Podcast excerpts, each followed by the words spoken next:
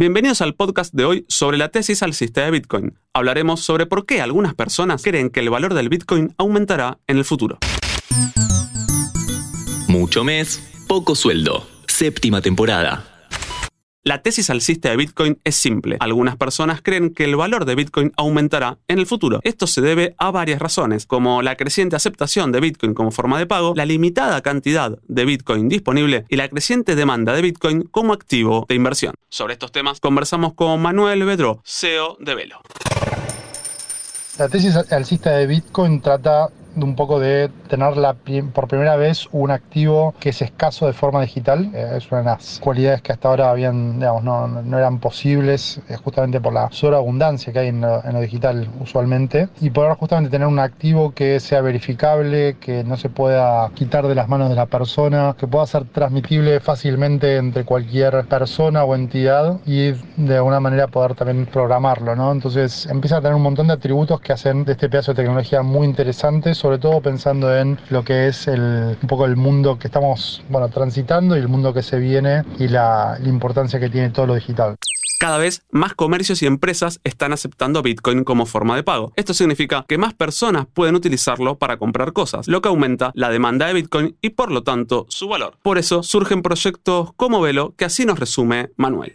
Velo es una wallet, es una billetera donde mezcla los dos mundos, ¿no? Por un lado el mundo de los pesos con el mundo de las criptos, donde te puedes depositar pesos, puedes comprar criptomonedas, obtener rendimientos sobre las criptomonedas. Tienes una tarjeta Mastercard con la cual puedes pagar internacionalmente, la cual recibes cashback cada vez que pagas en cripto. Y recientemente dimos de alta la posibilidad de pagar servicios como sea internet, la luz, el gas, etc. Queremos ser la puerta de acceso y también de uso para todas las personas que están arrancando en este mundo. Que existan empresas como Velo, Lemon o Buenbit es una muestra que Bitcoin también se está utilizando como un activo de inversión. Lo que está sucediendo con Bitcoin puede darnos una muestra de ese ciclo de Gartner en cinco fases. Lanzamiento, pico, abismo, consolidación y meseta. Voy a detallar cada una. Lanzamiento. Se genera una atención considerable si tenemos en cuenta que no suelen existir productos utilizables y la viabilidad comercial es una incógnita.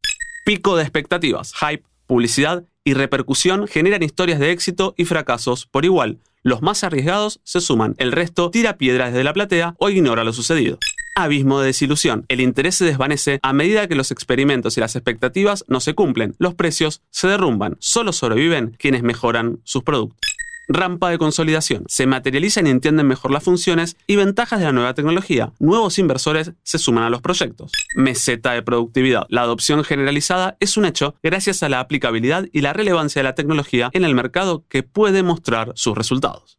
Para entender un poco más sobre el tema, le preguntamos a Alejandro Escacera, CEO de Aper Academy, si la tesis alcista por sí sola alcanza para decidirse a invertir.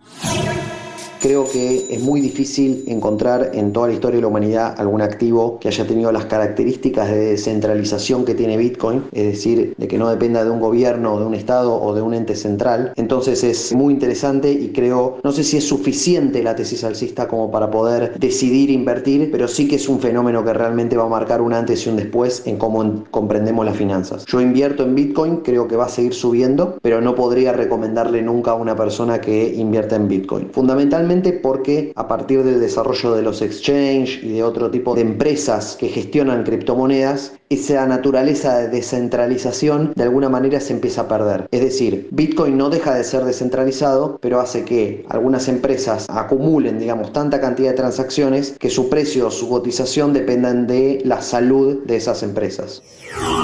Hola, mi nombre es Alejandro Escacerra, soy argentino, vivo en Barcelona, 34 años, hace más de 10 años que trabajo en la industria financiera y actualmente soy fundador y CEO de Upper Academy, la primera academia focalizada 100% en la industria fintech. Gracias Ale y Manuel por participar con sus palabras. Si este episodio a vos que estás escuchando te hizo pensar en cripto, nos pone contentos. Desde mucho mes poco sueldo queremos darte herramientas para manejar tu dinero y episodios como este pueden ayudarte a comprender un poco más sobre la gestión de tus finanzas personales. Encontrarnos en Spotify, Amazon Music, Apple Podcast y en www.interesgeneral.com.ar. Interés General Podcast. Desde el 2020, el único podcast que te acompaña todos los días en tu rutina diaria.